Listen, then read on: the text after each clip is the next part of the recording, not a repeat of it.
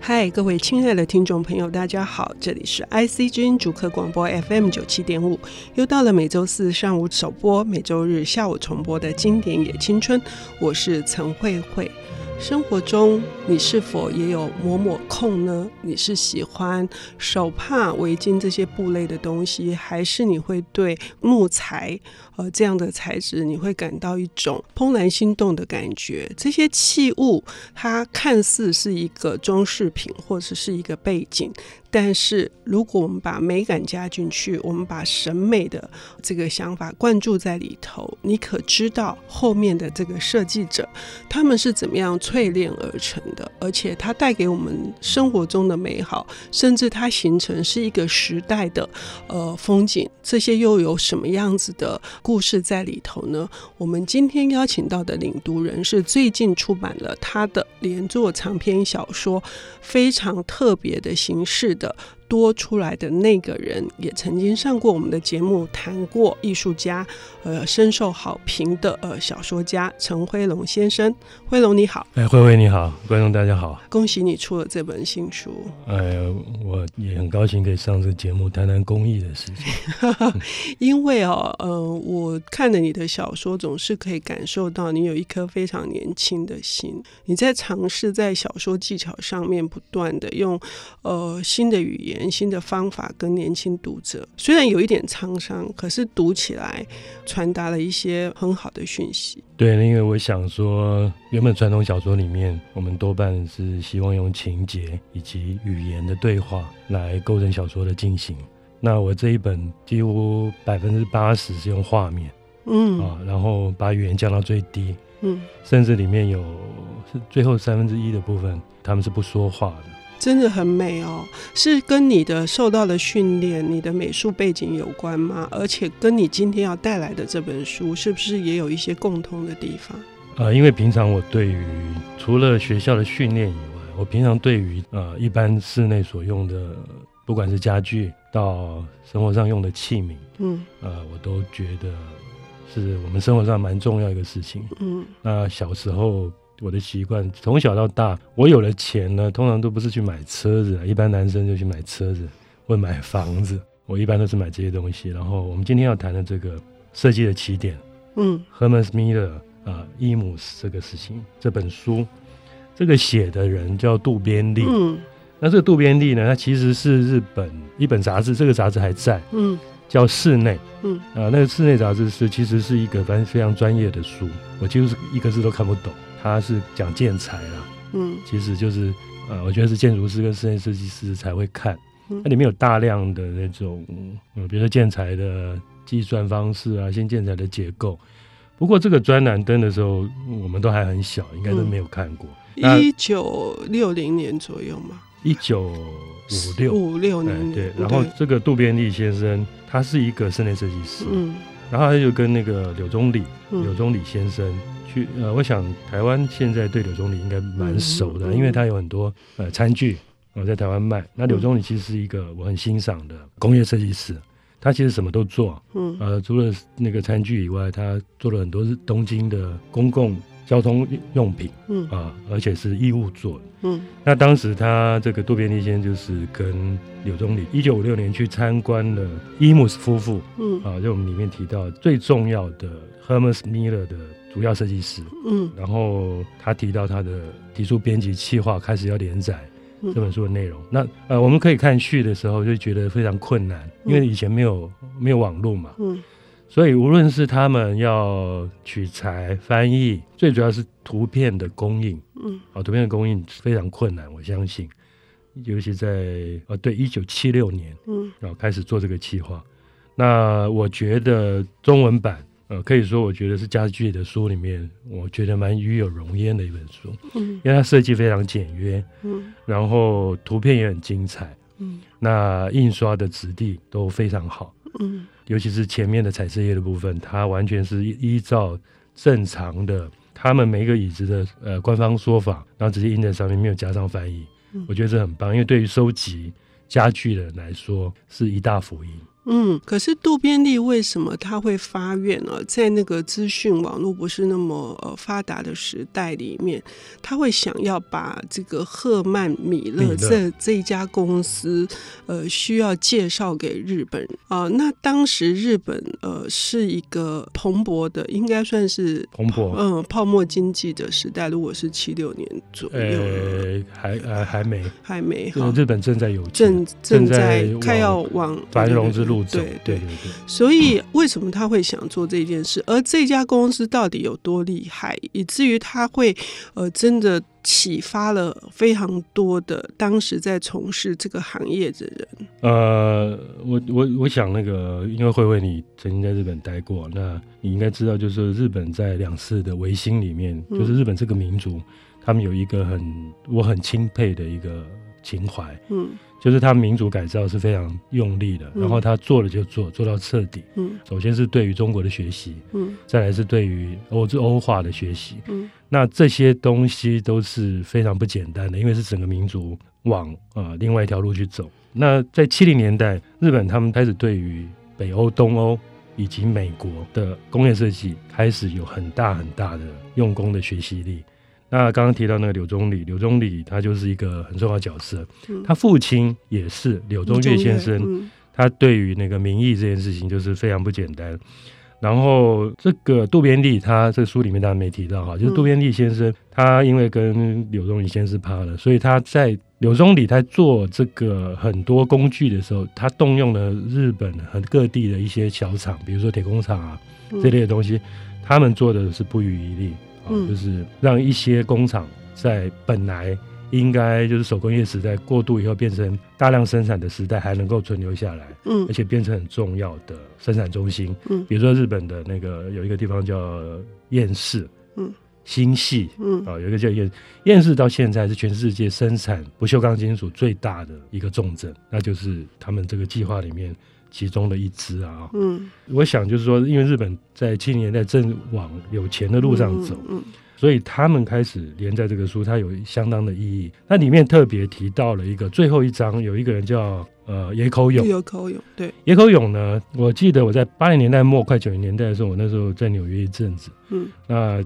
看到了野口勇的雕塑作品，我非常的惊讶。那我们可以倒过来，先从这里说起嘛哈。嗯野口勇先生他说他在北京待了八个月，在这段时间他以齐白石为师，嗯学习笔墨的工作，然后之后停留日本，又回去做陶艺。他在野口勇回到这个脱离那个曼哈顿画廊，回到日本的时候，其实就有一点回到柳宗悦讲的那个时期。他他在濑户啊、利间、信乐、唐津，这都是很重要的嗯，烧陶的地方。然后它的主题就是自然，是，所以他做在日本各地留下了很多他不收费的公共建筑、嗯。公共通道等等，都是他做的。可是野口勇跟这一家今天要说的这个设计的原点、这本书，啊他曾经是赫赫曼米勒赫曼米是勒有公司唯一的的、，嗯，唯一的东方是艺术指导。是哦对是是。那从这一点就可以看得出来，就是说这家公司它是吸纳了不只是美国的人才，它一定有什么独到之处，而且它创办的时间是在一九二零年代。对，在美国经济大萧条的时候，对，所以是怎样？就是说，是一家公司是在一个不是那么有利的条件之下，它成立了，可是它到现在还可以屹立不摇，它一定是深深的掌握了某些元素，可以发扬光大。我们要休息一下，等一下回来听辉龙来跟我们介绍这个非常重要的设计的原点这本书。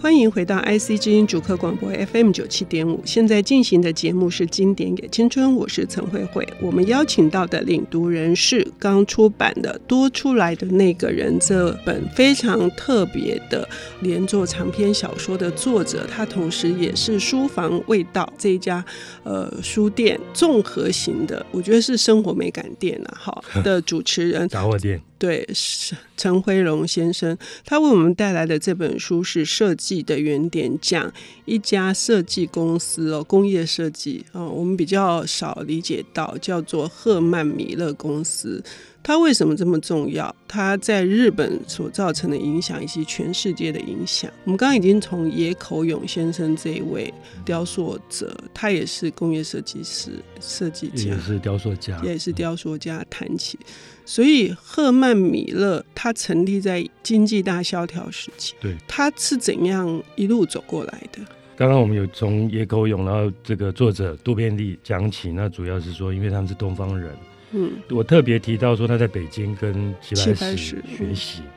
他的《赫曼米勒物语》这本书，其实他讲的，我觉得全部都看完以后，除了满足家具迷的心情以外，还有一个重点就是设计力，其实就是呃，我们讲说 simple is good，简单就是持久。啊，嗯，简单就是力量。嗯那就是我我我总觉得越简单的越耐看，嗯越耐用。嗯那但是简单是不容易做到的。嗯那所以说，赫曼米勒这个公司，它一开始就是他们一开始就是老板就叫赫曼米勒啊。嗯。那他有一些朋友，他们想做家具，可因是为当时美国都做一些传统家具，一大堆的雕花，一大堆的对那个然，后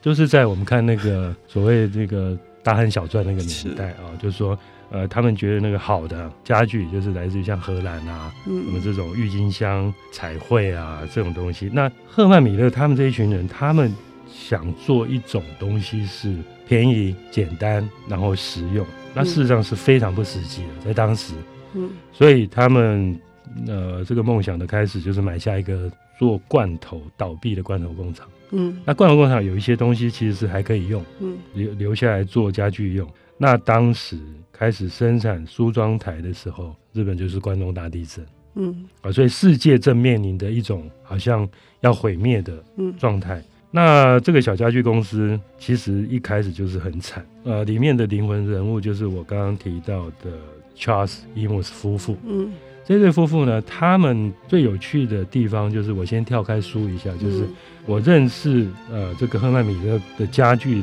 是我在东京的时候，我买了一个旧的茶几嗯啊，那他其实不知道的人以为是甲板制作，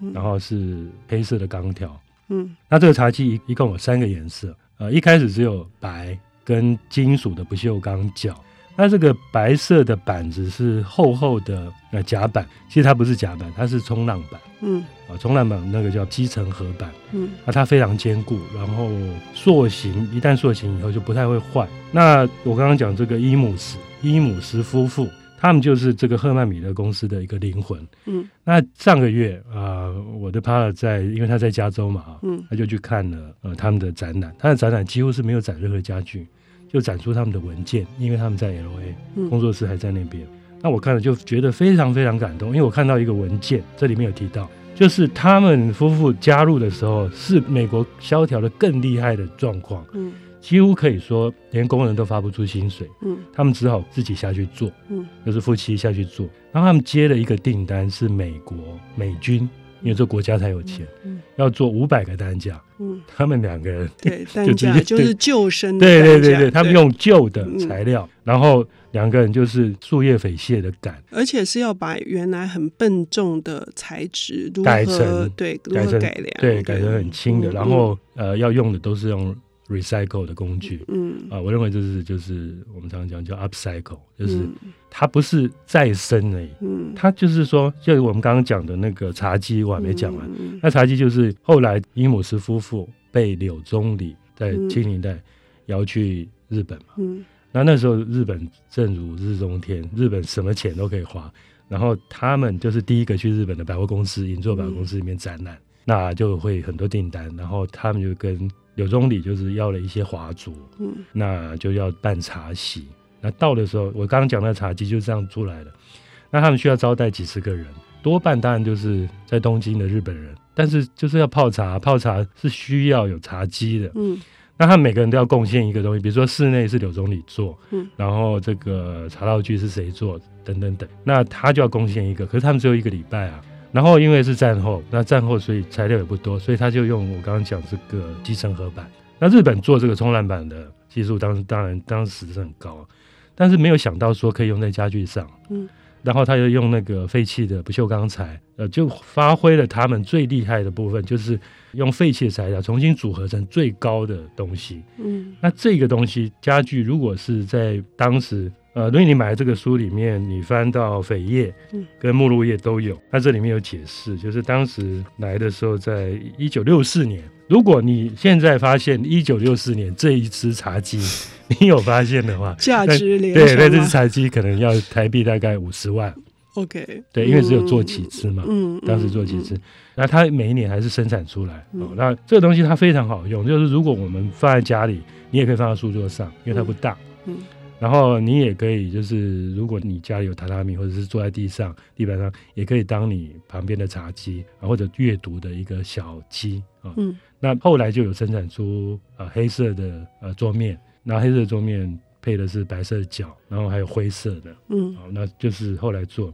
那我刚刚讲就是说，哎，这个伊姆斯夫妇就是我这样认识他们，我对于他们的精神非常非常的感动，因为他们不只是做所谓的再生家具的大贡献，就是他让原本骄傲的北欧人，嗯很多人会觉得他们做的家具，你看那个椅子里面，嗯他多半是他们夫妇做，嗯会觉得说，呃，是北欧做的啊，哦嗯，那其实是美国人，嗯就是我们我们世界上觉得美国人做家具怎么 行？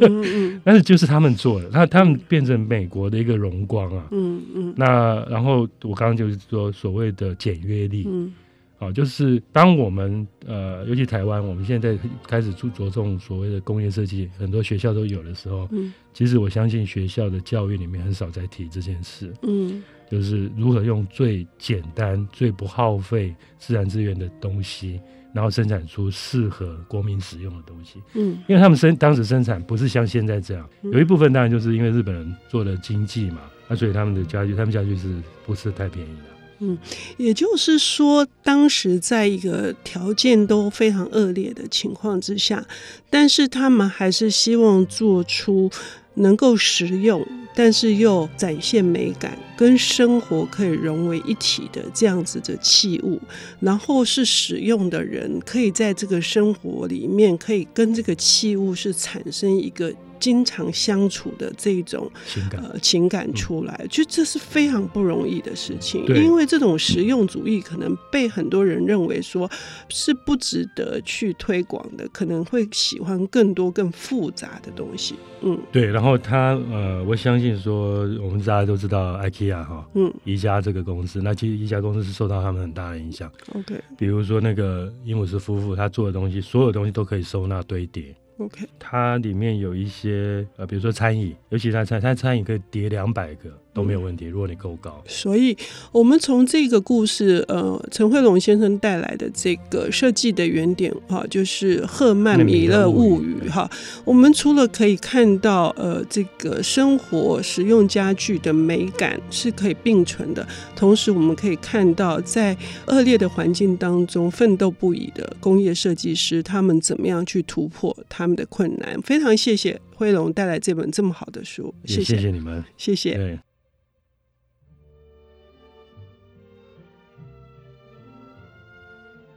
本节目由 IC 之音与瑞木读墨电子书联合制播，经典也青春与您分享跨越时空的智慧想念。